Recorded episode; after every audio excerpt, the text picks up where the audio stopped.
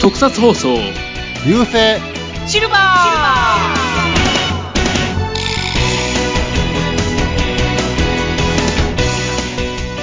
こんにちは、フェザーです。ミキアンです。どうも、藤もっちです。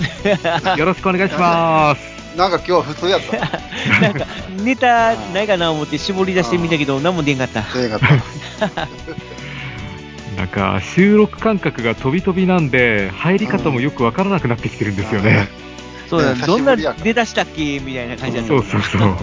一瞬、あれでこ、これでいいのかなって思って、つい先日というかもう去年の話になるんですけれど、うんはい。ちょっと大きなニュースありましたね。うーん、ねあり、ありましたね。もう、こええれはちょっと残念な、残念なニュースが飛び込んできましたね。うんん。まあ、あの、水木一郎兄貴が、ちょっと残念ながらお亡くなりになってしまったということで、そうね。うーん。いや、やっぱり、ね特撮をあれだけ支えてくれた人が、ちょっと亡くなってしまうっていうのは、本当痛いですね。いや、まあ痛すぎる、痛すぎるよ。う。うんん、ちょっもう痛い。と、病気発覚してから、すごいあれよあれよという間に弱られてしまったんで、うん。これはちょっととは思ってはいたけど、うん残念な結果になっ。てしまったという、まあすごいショックだったけども、早かった。早いよ。まだ 75? う。うんん、まだちょっと早い。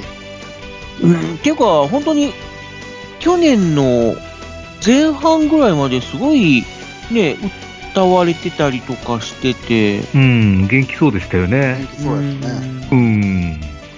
急になんか車椅子になってみたいな形で、えーっていう感じで。やっぱし、あ癌になってしまうと、うんあかんのかな。うんいや、まあまあ、この番組あんまりしんみりしたトーンにはしたくないんで、うんちょっとこの辺にしておきましょうか。はいはい。はい。はいまあ、改めて、あの、水木一郎兄貴のご冥福をお祈りします。うんはい、はいお願いします。ほんまに。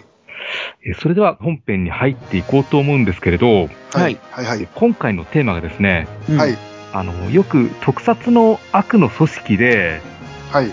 本当にしょうもない作戦立ててくることあるじゃないですか。うんねそうだね。もうこなんなことやってても地球征服には繋がらないんじゃないかっていうようなあるよね。意味のよくわからない作戦を立ててくることがあるんで、うん。う昔からあの、鉄板ネタみたいな形で、うん。ん。幼稚園バスを襲うみたいなそうそうそう。のはよく言われるけども、実際は幼稚園バスを襲うシーンってあんまりないんだよね。ないよ。うん、ないですね。ないよ。俺も知ってる限りでは2、2 3回ぐらいしかないんちゃうう。ん。なのに、悪の組織といえば幼稚園バスを襲うものみたいな、うんどっから来ね、てんねんいうふうに言われて、どっから来てるはず、うん。どっから来てるんや？なんでしょうね。ね、まあ、でもそういうイメージってありますよね。あるよねう。ん。まあ、とりあえずそういうしょうもない作戦を一人ずつ上げてって話してみようと思うんですけれど、はい、はい。まあね、今回はそれで行きましょ行ってみようと思います。しょう。う。はい。で、ちょっとまず試しに私から行ってみようと思うんですけれど、はい。はいはい。えっ、と、まず私が挙げるのが、うんえールパンレンジャー VS パトレンジャーの、あら。はい。えー37話、えーうんヤドガーゴーホムという敵が出てきた時ですね。おー。この敵がですね、うん。強制帰宅ビームというのを使うんですよ。ああ、はいはいはいはい。あでったね。これを食らうと、うん自宅に吹っ飛ばされるっていう、うん。まあ、それだけのビームなんですよ。うん。あだから、主人公のケイチロがビーム食らって、うわーって吹っ飛んで、そのままゴロゴロゴロって転がって、うん自宅に帰ってしまうっていうあ、あった。あったわ。そういえば、本当によくわかんないビームなんですよね。た。あった。確確かにこれこの、ビーム、欠点があって、うん。あの、帰る家がない人には効かないんですよ。うん。うん。で、そこに目をつけたケイチロが、うん。それだったらということで、テント生活を始めるんですよね。ああそうやった。テント生活だったらもう帰る家がないから、うん。あの、ビーム食らっても大丈夫だっていうことで、うん。でそのままテントを背負ったまま戦いに行くんですよね。そんな展開だったっけ？そうなんですよね。あ本当に変わった敵でしたあね。ーこれで世界征服でき、できんのかな？強制帰宅しかできないですからね。でもヒーローが来たら強制返せるから、その間にやるんかな、まあ、そう作なん戦立ててですけどやるんか、なただやっぱ家がないヒーローには全く効かないですから。うん。なあね。うん。で、でも、テント生活って一時的なものやからさ、うん。結局最終的には自分の自宅っていうのはそこになるんじゃないのかな。うん、でも効かなかったですね。テント生活で、テント背負ったまま戦いに行ってたんで、うんじゃあそれが上書きされてしまうってことなのか。そうですね。うん今はテントが自宅っていう扱いになるんじゃないですか敵を倒した後はどうなったんやろいや、敵を倒した後は、もう普ちゃんと家通にに、、家に帰ったんちゃううん。いや、でも、ね、上書きするためにはさ、契約を解除せなあかんとか、そういうのないんだかな。だから一時解除したんちゃんもしかしたら。ほんで、ま一た時解除。再契約したの？まあ、うんいけまあ自分で。うん。それはもうあくまでも、そこは描かれてなかったんだよね。う分かれてん。なかっうん。なかったですね。あとはもう、その、脳内保管みたいな感うじで、ん。まあ、するしかないっていうのが。まあ、あまりそこのディテールやってもしょうがなかったんで。うんああ、ただ、ストーリー的に納得させるためには、ちょっとそこまで描いてほしかったなっていうのはあったけどもな。た。どうやったんや。まあまあ、そんな感じで。ああはいはい。まあ、じゃあ、俺、はいい。くよ。お願いします。えーっとね、機械ダー01のええ。おう、第36話、昭和いったな。4次元の回、恐怖のタイム旅行っていう回のうん。シャドウの作戦がしょうもない。うん。あの、タイムマシンを作るのうん。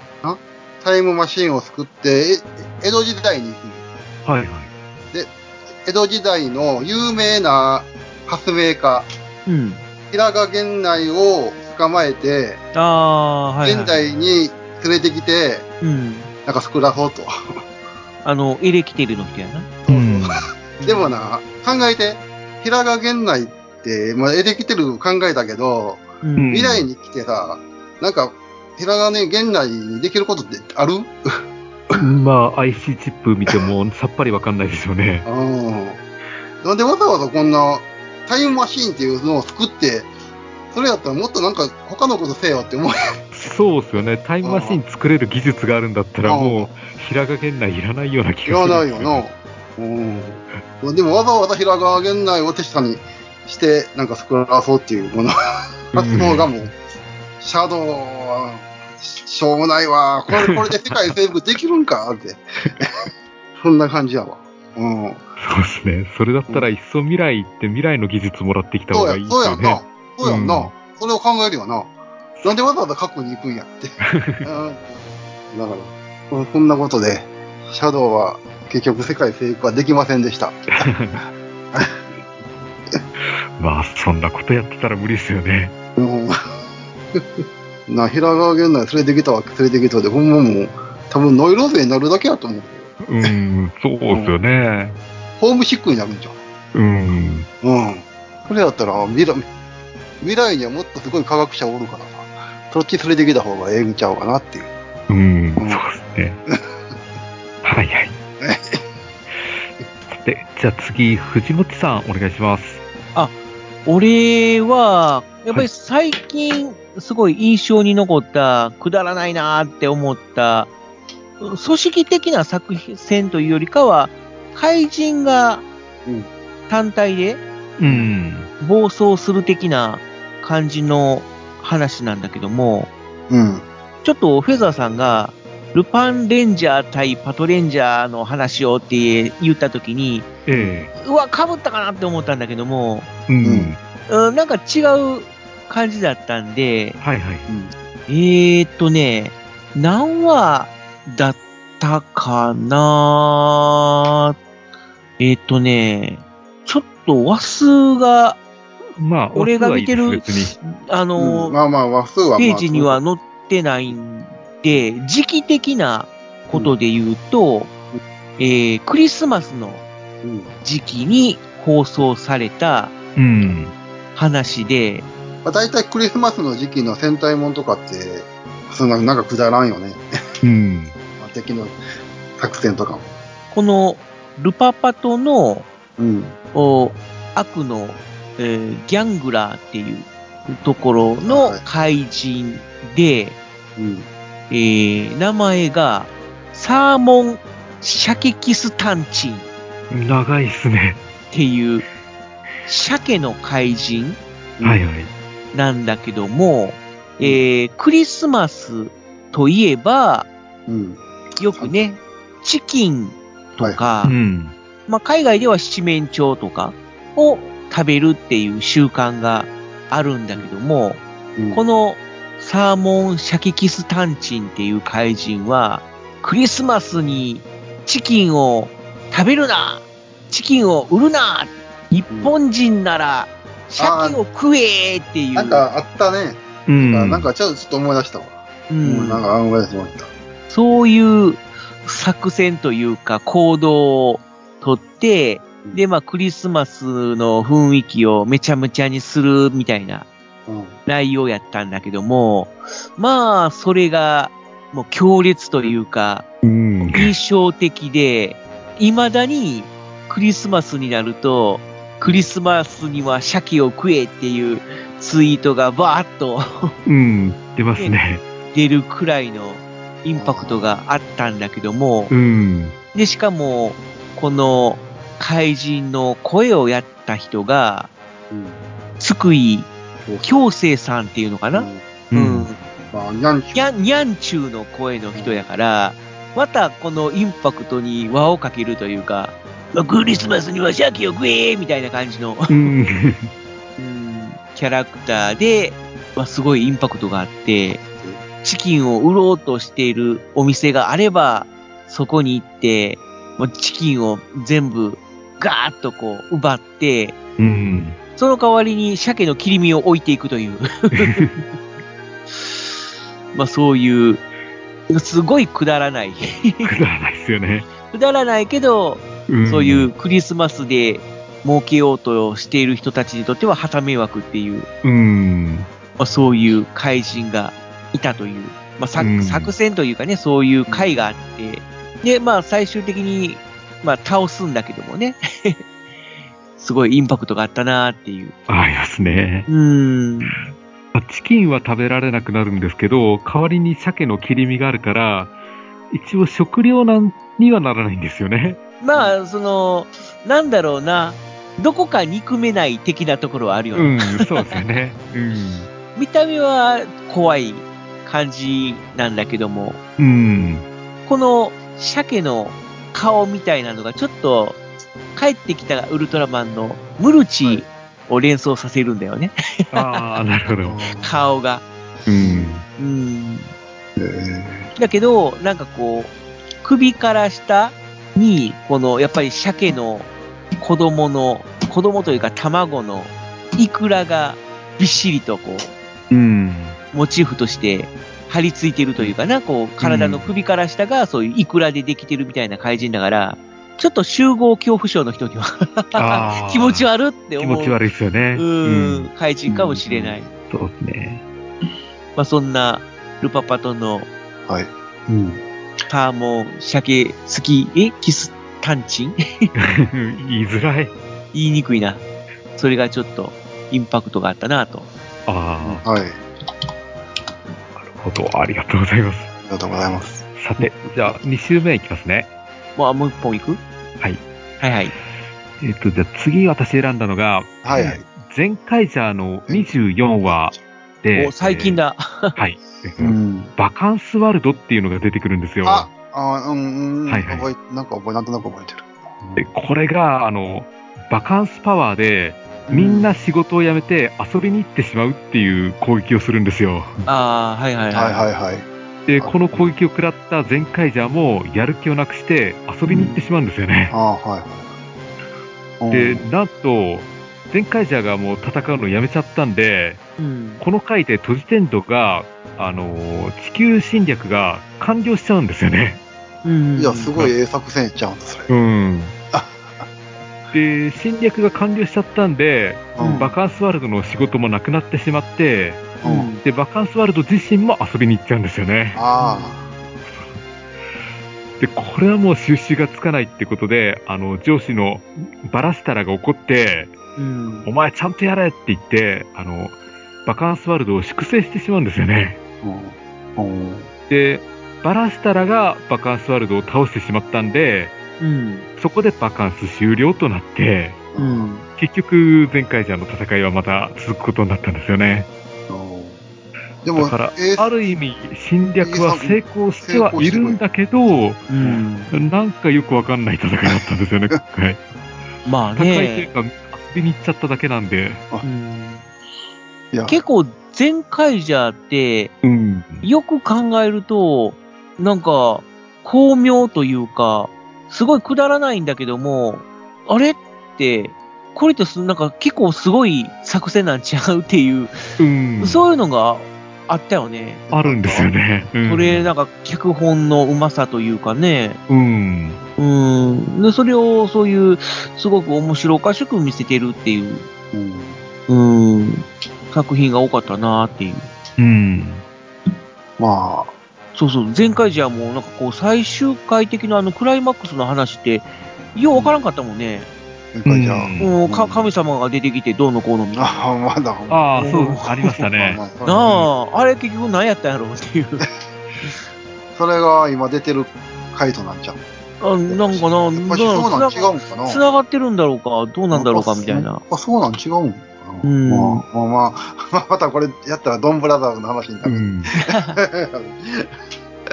まあまあ、じゃあ次、ミキヤさんお願いします。いや、あのね、うん。これはね、あの、なんやろ。悪の組織全般？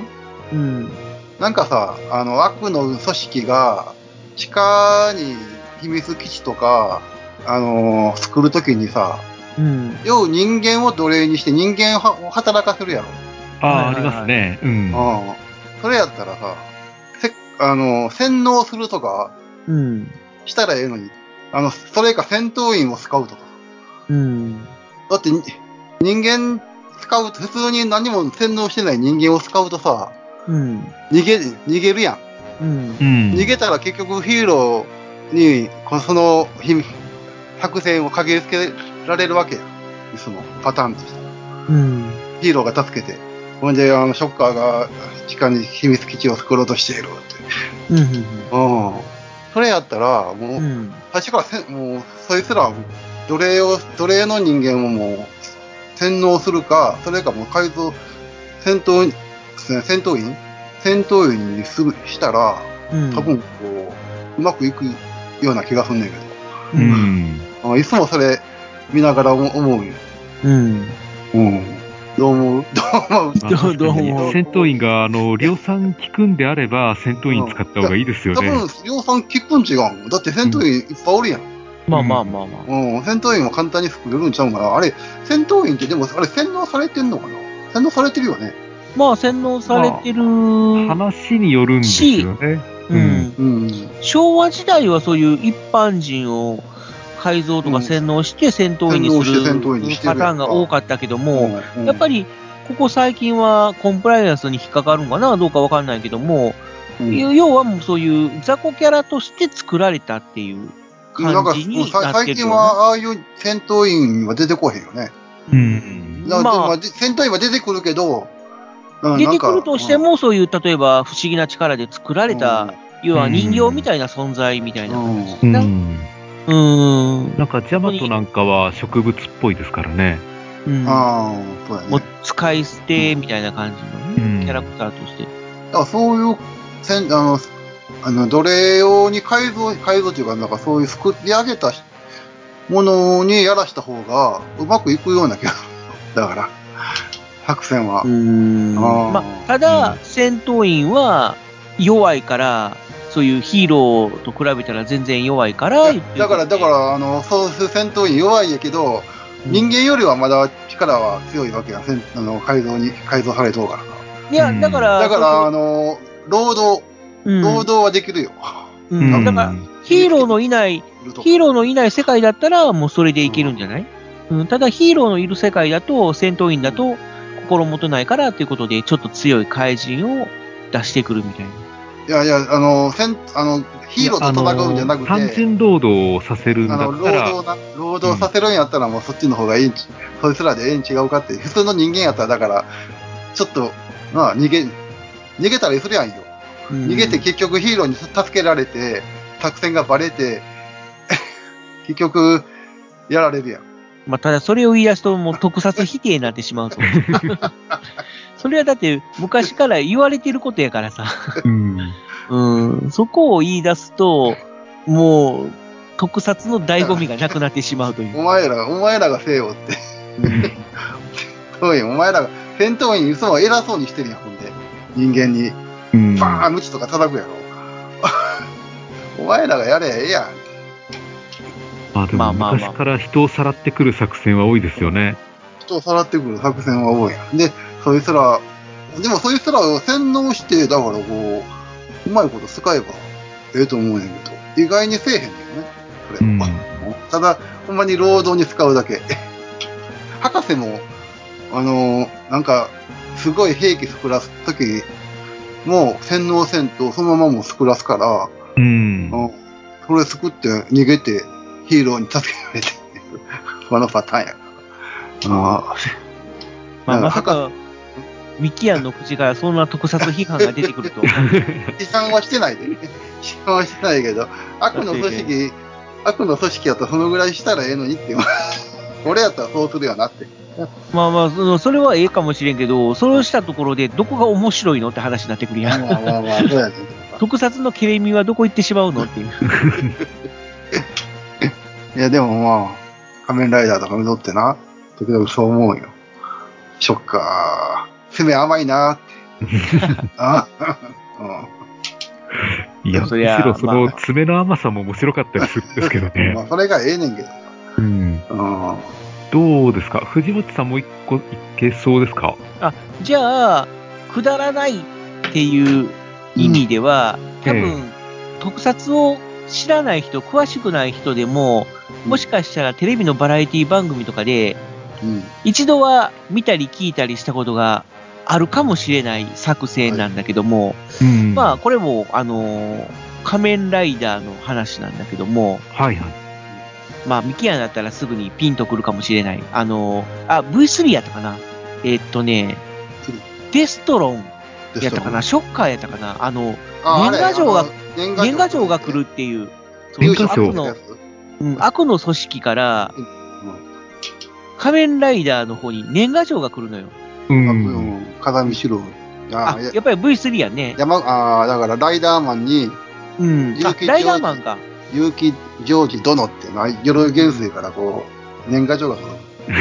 あえ、シあのュール、ですね。お俺のネタなんやけど、ミキアンに言われてしまった。そうそうそう。俺も、はっきりとは覚えてなかったんだけども、うんその、仮面ライダー V3 のね、そのお正月会の時に、その、いろんな人から年賀状が来ると。で、その中に、デストロンからの年賀状が来てる、ででーんみたいな形うん。で。で、読んでみると、明けましておめでとう。今年はお前たちを倒すみたいな形で、律儀だ。そう。で、しかも、その、じゅあの、年賀状に、デストロンの秘密基地の住所が書いてあると。で、まよし、ここの住所を行ってみようみたいな形で行くという、あ、まあい。うん。行ったらほんまにそこの住所に、うん、デストロンの基地があるみたいな。ただ、まあ、まあ。まあね、それは、やっぱりデストロンの罠なんだよね。で、うん。年賀状にあえて、住所を書くことによって、ライダーをおびき寄せて、で、倒そうという作戦 なんだけども、ライダー側もライダー側で、罠と気づいて、あえていくっていう、うん、感じで展開はされるんだけども、うん。くだらないなという。うん全体的にみんなぼんやりしてますね。まあ、それがやっぱりまあまあ、し印それ象的という昭和やね。まあ、これはね、某バラエティ番組とかでも取り上げられて、あすごい有名になる、地震が。地震？すごい揺れてる。おーおーおーおお地震？あ、そっちは揺れてないですか？うん、こっちは。神戸は揺れてない。と関東の方。こっちはすごい揺れてて。え、大丈夫？すいませんね、収録中に。いやいやいやいやいやいやいや。だ、大丈夫？まだ揺れてんの？収まってきたかなああ、物、物とか大丈夫？あ、大丈夫です。はい。うん。いや、まさか収録中に？うん。うん、なんか地震が来ると。かなり揺れた？結構揺れましたね。この収録のタイミングが、これで分かってしまったんじゃないだろうか。いや、うん。まあ、何事もなくてよかったな。うん。うん。うん。うん。あ、すいません、話の腰をって。あいやいやいやいやいやいや。うん。まあ、なんかこう、トラブルがありましたけれども。うん。時間的にはどう？もうあと3分ぐらいです。あ、じゃあ、じゃまああもうもう、じゃあ、いいこのか。辺にそろそろでいいかな。して締めにうん。入ろうか。そうですね。まあ、こんな感じでね、まあ、特撮というと、やっぱりメインターゲットはまあ、子供たちっていうっていうことやもんね。だから、まあ、うんわかりやすい作戦。うんうん。うん。まあ、あとは面白い、面白い。楽しい、コミカルっうんていう部分はやっぱり描かれることが多いよねっていう。うん。うん。あんまりこの大人向けの特撮で、そういうネタをぶっ込んでくるってことはあんまりないもんね。そうですね。うん。うんまあ、どっちかっていうと、ちょっとこう、怖いとか、グロテスクというか、うん。まあ、そんな感じで描かれることが多いんだけども、まあ、日朝系の特撮うん。番組は、割とこう、安心してだ、ってさ、スーパー戦隊にはまだ作戦はあるけどさ、ライ、うん今の仮面ライダー的に作戦、ないよね？考えたら。うん。いや作戦らしいー作戦ってある？あ、今日今日の、今日のギースの爆弾のやつあれは作戦ってや作戦だ。まあね、あれは、やっぱりゲームという展開だから、うん攻略という意味で、うん。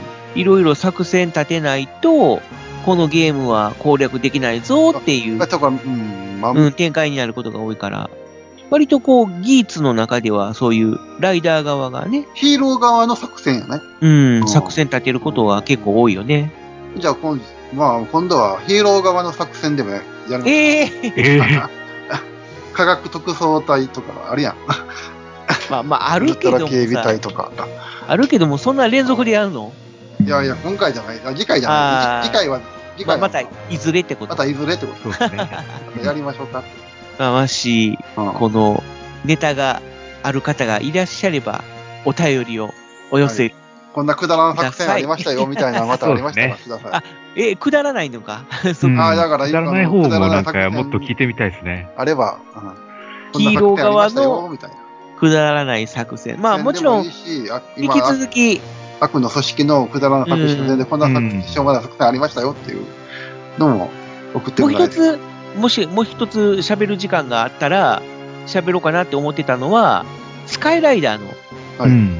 偽ライダー。ネオショそうそうそう、ネオショッカーが出してきた偽ライダー。そうそう。よく偽ヒーローね、偽ウルトラマンとか、あのーよく出てくるけども、偽スカイライダーに関しては、すごいくだらないという。まあ、うん、くだらん、うん、まあね。いわゆるまあまあね、子供こ子供をいじめた子供をいり、じめたりする。うんうん、子供が砂場で遊んでたら、うんその砂で作ったお城とかをブエーって壊したりとか、アイスクリームな。アイスクリーム食べ、食え食え食え食え。無無理やり食え食えとかって食わしたりとかっていう、いあわあゆる仮面ライダーの風評被害をうん。するんだけども、その作戦がまたくだらないっていうくだらないですね。うんのは印象深かったかあな。りましたね。ライダーに関してはね。うん昭和結構そういうくだらないやつ多かったな。多いですね。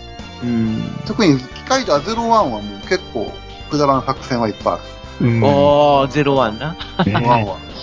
うん。ゼロワンはあれやらもね、この、人造人間機械だよりもさらにちょっとこう、子供向けに。低年齢になっちゃったよね。うん。うん。まあ最終今回名前出さなかったですけど、カーレンジャーなんかも、たただ、カーレンジャーはさ、もう、ああいうコミカルな番組として作られたんやんか。企画自体からそういう全面的にくだらなさというか、面白さを追求しているからさ。あれはあれでそういう番組というか、その戦隊でのね、唯一無二と言ってもいいぐらい、全面ギャグっていう、そうですね。うん、感じの作品やったけども。まあ、結構シリアスな展開で始まったのに、中盤あたりすごくくだらなくなるっていうのは、うんまあ昔の特撮には多かったかなっていうイメージはあるよな。そうですね。うん。じゃあ、うん。いやね、またそういう話もまたしましょう。またね。前半、はいはい前半はシリアスやったけど、後半に何にしめて、コミカル、ちょっとコメディ色が強くなるような特撮あ紹介するとか、そういうのまたやりましょう。あ、まあまあ、そうですね。はい。まあ、時間がそろそろ迫ってきましたんで、はい。今回そろそろ締めていきましょうか。はい。えーそれでは今回お相手しましたのは、私、フェザーノートと、えー、ミキアンと、藤持ちでした。ありがとうございました。はい。お疲れ様。お便りまたちょうだいね。ちょうだいね。また次回お会いしましょドドンパ？う。ドドンパシ。なんか最近ミキヤよくわ忘れるよね。